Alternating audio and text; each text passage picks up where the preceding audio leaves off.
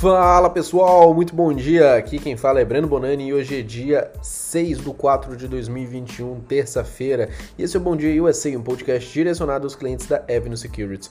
Vamos falar do fechamento do segundo. Os mercados americanos encerraram na segunda em alta, né? Depois de uma forte recuperação e no crescimento de emprego lá nos Estados Unidos, que a gente teve lá na sexta-feira passada, e os dados sólidos né, do setor de serviço, aumentando as expectativas de uma rápida recuperação da economia americana, né? Depois dessa pandemia que a gente viveu. O Dow Jones fechou aí com uma alta de 1,13%. O S&P 500 fechou com uma alta de 1,44% e a Nasdaq fechou com uma alta de 1,67%. Do lado de setores na segunda, a gente teve destaque positivo para tecnologia XLK, uma alta aí de 2,07% e Industrial XLI com uma alta aí de 1,24%. Já na ponta negativa, a gente teve apenas o petróleo XLE, uma queda de 2,39%. Do lado da economia, no dia de ontem, a gente não teve nenhum dado relevante econômico. E do lado do dólar, na segunda, ele fechou aí em queda, né, cotada 5,67, um recuo de 0,61%. No cenário externo, o clima foi de maior otimismo, né, na segunda-feira passada, com os investidores retornando aí, né, do fim de semana prolongado, comemorando dados que mostraram, né, a mais forte criação de vagas de trabalho ali em sete meses nos Estados Unidos, o que pode marcar o início de um melhor crescimento econômico anual né, em, em quase quatro décadas aí. E já no cenário interno, né, permanecem as preocupações em torno da saúde das contas públicas do Brasil e do orçamento de 2021, né, após o relator, o senador, né, no caso, Márcio Bitar, do MDB, né, ele aceitar cancelar ali 10 bilhões de reais em emendas parlamentares, né, que era do texto ali para o orçamento de 2021. Pessoal, no lado do dia de hoje, no continente asiático, né, as ações elas operaram a madrugada em queda. O índice de Xangai fechou com uma queda de 0,04%, enquanto no Japão o Nikkei fechou com uma queda de 1,30%. Do lado da Europa, na zona do euro, né, as ações abrem alta, o estoques operava ali com uma alta de 0,91%, hoje 8 horas da manhã, né, no horário de Brasília, e os principais futuros americanos, eles amanheceram né, em queda, com o futuro do S&P 500 caindo 0,18%, e o futuro do Dow Jones caindo leve 0,10% hoje, 8 horas da manhã também. Do lado da agenda do dia de hoje, a gente tem emprego JOLTS, ali aqueles são os, os privados lá nos Estados Unidos. E vamos para aquilo que a gente interessa, para aquilo que a gente gosta, né? Que é os destaques de ativos. Vamos falar hoje de um setor que existe há um bom tempo, né? porém que sempre se fez presente nas nossas vidas. Né? Eu vou comentar sobre o setor financeiro, né? e é um dos setores aí mais old schools que nós temos, né, que nos últimos anos até que tem sofrido uma certa disrupção também, né? Será que ele está rejuvenescendo? Essa é uma reflexão que pode ficar para outro momento, né? A gente comentar sobre essa parte mais disruptiva, mas vamos comentar sobre o setor em si, né? E vamos a alguns fatos. Ali em 2017, né, finanças e seguros que da parte do setor financeiro dos Estados Unidos representavam 7,5% ou 1,45 trilhão do PIB americano, né? Um valor próximo ali ao PIB do Brasil inteiro. E a gente está falando de um único setor nos Estados Unidos, né? Que é o sistema financeiro deles. O sistema bancário nos Estados Unidos, inclusive, né, ele tinha ali 17,4 trilhões de dólares em ativos, né, e um lucro líquido de 164,8 bilhões de dólares também em 2017. As empresas de gestão de ativos, né, as, as, as asset managements, né, que são as gestoras dos Estados Unidos, elas atendem às necessidades de gerenciamento de pensões de mais de 60% do mercado global de aposentadoria. Então, não é só os fundos de pensões dos Estados Unidos que estão lá nos Estados Unidos, tem gestoras do mundo inteiro que estão lá nos Estados Unidos, né?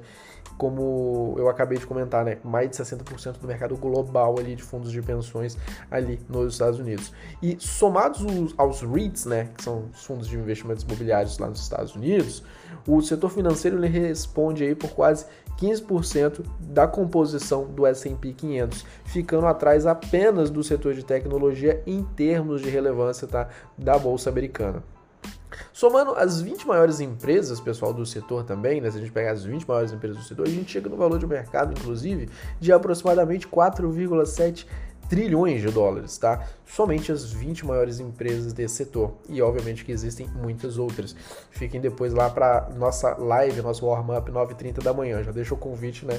Eu vou mostrar mais companhias.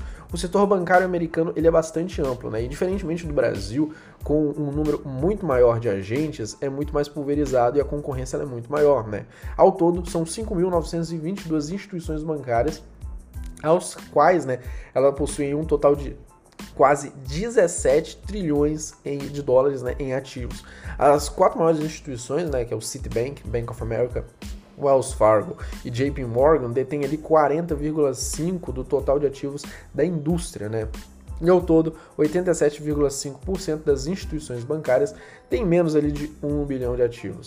E fica claro né, que a tônica desse setor sempre foi crescimento. Em linhas gerais, o, o, volume de crédito na economia americana ela veio se expandindo aí, né, nos últimos 30 anos, como a gente pode ver que, né, que já até alcançou quase 13 trilhões de dólares, o que é algo como umas 10 vezes o PIB do Brasil, tá? Então era só para vocês terem uma ideia do quão grande é o setor financeiro, né, o setor bancário lá nos Estados Unidos.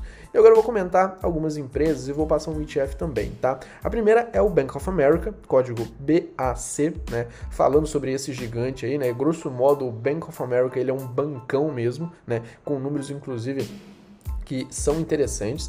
Em 2016, né, a empresa detinha ali 10,73% de todos os depósitos bancários dos Estados Unidos, são quase 11% de todos os depósitos bancários ali dos Estados Unidos, né, operando em todos os estados americanos e mais de 40 outros países. Ela foi fundada em 1784, pessoal.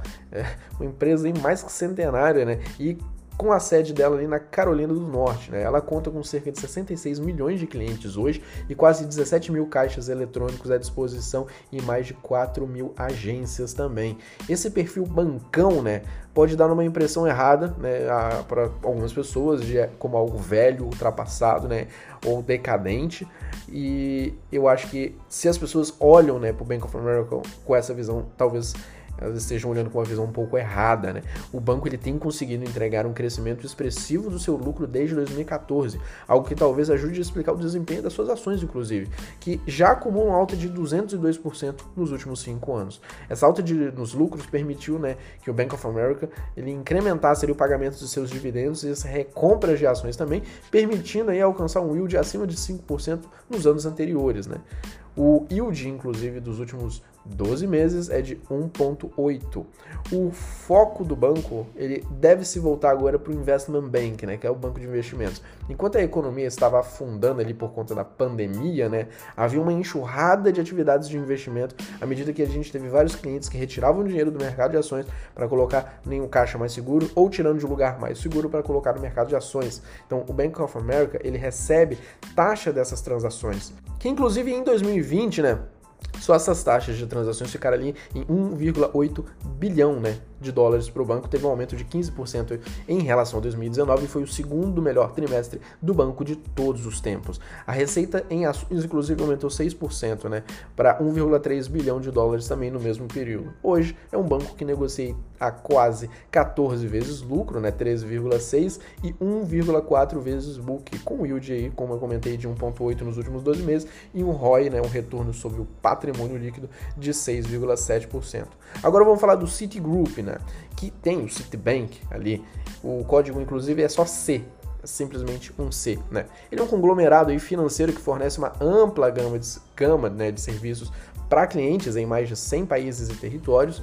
E o foco do banco, né, do Citi, é aprofundar relacionamentos com seus clientes que já existem, né, aumentar ali seus depósitos médios internacionais também e aumentar seus fluxos de pagamentos internacionais ali para os tesoureiros corporativos. Foi fundado em 1812 e ela tem sede em Nova York, tá? Eles contam aí com pouco mais de 2 mil agências ao redor do mundo, atendendo países como Estados Unidos, México, pegam parte da Ásia, parte da Europa também. O banco atua em dois segmentos, que é o Global Consumer Bank, tá? que eles chamam ali de GCB, e o Institutional Clients Group, tá? Que é o ICG. O segmento GCB, né, que é aquele Global Consumer, ele oferece serviços bancários tradicionais para clientes de varejo, né, por meio dos bancos que eles têm, né, das agências. Eles oferecem cartões da marca Citi, serviços de varejo, também fornecem serviços bancários de empréstimo de cartão de crédito, né, investimento por meio de uma das redes deles, escritórios, sistemas de entrega eletrônica e tudo mais. Já o sistema do ICG, que é o institutional dele, a parte institucional, né, oferece produtos de serviços banco atacado, incluindo renda fixa, venda e negociações de ações, oferece câmbio, corretagem, serviços de derivativos, né, parte de pesquisa de patrimônio, empréstimos corporativos e tudo mais voltado para a parte institucional. O banco ele é líder, tá? Aí de uma rede de instituições globais, fornece atendimento corporativo, né, e também, né, para outras instituições que podem se recuperar depois, né, dos riscos das pandemias diminuírem também, os riscos da pandemia no caso diminuírem. O Citi, ele é mais diversificado, tá, do que os outros grandes bancos dos Estados Unidos aqui com uma forte franquia bancária no sudeste da Ásia e na América Latina, inclusive, tá? O banco está revisando todas as unidades de negócio para operar de forma mais eficiente para investir né, em controles regulatórios e sistemas em 2021. Ele acabou se recuperando ali no ano de 2020, porém ficou aquém do setor financeiro como um todo, tá? Muito por conta de problemas que surgiram, inclusive, no final do ano. Os reguladores federais lá dos Estados Unidos, né, eles atingiram é, o banco ali com uma multa civil de 400 milhões de dólares devido ao seu fracasso em lidar com alguns algumas inadequações né, de seus controles internos relacionados à conformidade a dados e gestão de risco.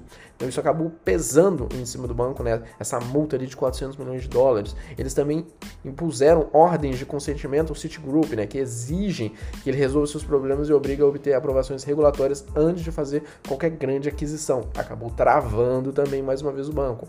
Isso deve impactar os próximos resultados do banco também, pessoal. Tem que ficar ligado nisso, tá? Mas o mercado parece não ligar ou já está no famoso preço, né, do ativo.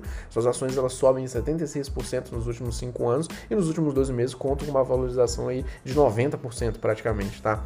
Vale ressaltar que ela, esse banco, né, o Citi, continua descontado frente a outros bancos, negociando em 9 vezes lucro para 2021, 0,85 vezes book, né? Um desconto ali de 25% frente, frente ao valor patrimonial. Tudo isso com um yield né, de 2,79% e um ROI de 5,6%. Agora eu vou falar da BlackRock, tá? Código BLK. Para quem não conhece a BlackRock, ela é uma gestora de patrimônio de terceiros e de outros ativos também. Oferece serviços para institucionais, intermediários, até pessoas físicas, tá? Fundada em 1988, com sede em Nova York também, ela conta aí com um time de pouco mais de 16 mil colaboradores.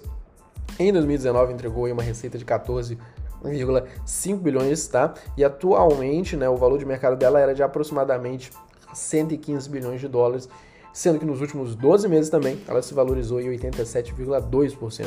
A BlackRock ela é a maior gestora de recursos do mundo, tá? com aproximadamente 6,3 trilhões sob gestão. A empresa oferece uma plataforma diversificada de estratégias de investimentos, né, tanto ativa quanto passiva, para todas as classes de ativos, ações, rendas fixas, investimentos alternativos e tudo mais. Grande parte desse recurso, né, 37% para ser mais exato, estão alocados em estratégias passivas que seguem índices de ações, né? Que é aquela parte de ETFs ali, né? Que a parte de ETFs, no caso, ela representa 28% do total dessa gestão e 18% são de clientes institucionais, tá? Com gestão ativa e o resto se divide em vários outros produtos destinados a varejo e cash management. O que impressiona é a capacidade dela de incrementar receita e lucro nos últimos 10 anos, né? Em 2006, suas receitas estavam ali na casa de 1,1 bilhão ao ano, atualmente esse número é 12 vezes maior é de 13,12 bilhões hoje, tá? 12 vezes maior. No último trimestre, inclusive, a gestora gerou uma receita de 4,4 bilhões, uma alta de 12,5% frente ao mesmo período anterior e foi acima das estimativas. O aumento da volatilidade no trimestre anterior, né, decorrente das eleições presidenciais né, dos Estados Unidos e do lançamento das várias vacinas do Covid-19, fez com que os investidores se acumulassem em fundos negociados em bolsa né, da BlackRock, bem como fundos ativos, tá? E consequentemente, né, o AUM dela, os ativos sob gestão, fica, ficou em 8,6 bilhões, acima dos 7,4 bilhões no quarto trimestre de 2019 e também acima das estimativas. Ela arrecadou taxas de investimentos e consultorias mais altas, que no caso é a sua maior fonte de receita hoje.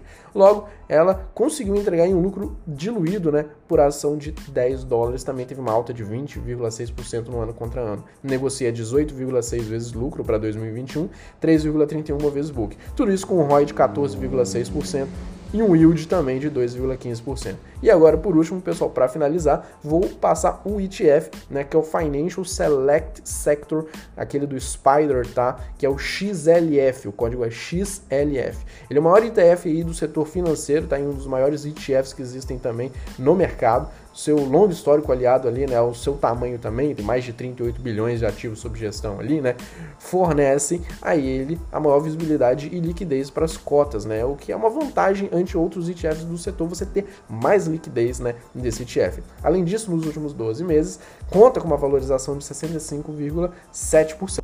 Esse ETF, pessoal, ele oferece uma exposição ali, né, a um índice, ele inclui 70 empresas dos seguintes setores: serviço financeiro diversificado, tem seguro, banco comercial, mercado de capitais, fundos de investimento, tá? Poupança, hipoteca, finanças ao consumidor, gestão e desenvolvimento imobiliário também acaba entrando dentro desse ETF. O XLF basicamente né, contém os principais players financeiros dos Estados Unidos, ele é 100% dos Estados Unidos, tá? E investe em ações como Berkshire, JP Morgan, Bank of America, Citigroup, Goldman Sachs. Esses que eu citei, inclusive, estão dentro das 10 maiores posições também, tá? É uma opção aí de baixo custo para quem quer se expor ao setor financeiro dos Estados Unidos com uma taxa de administração de 0,13% ao ano. Pessoal, eu vou ficando por aqui. Hoje tem sala de análise comigo 9h30 da manhã, tá? Vou comentar um pouco mais sobre esses bancos. Vou passar outro ETF também. Quem quiser me seguir nas redes sociais, meu Instagram é arroba Breno Bonani e o meu Twitter é arroba Breno Bonani. Por fim, desejo a todos um excelente dia, um ótimo começo de semana e um forte abraço, pessoal.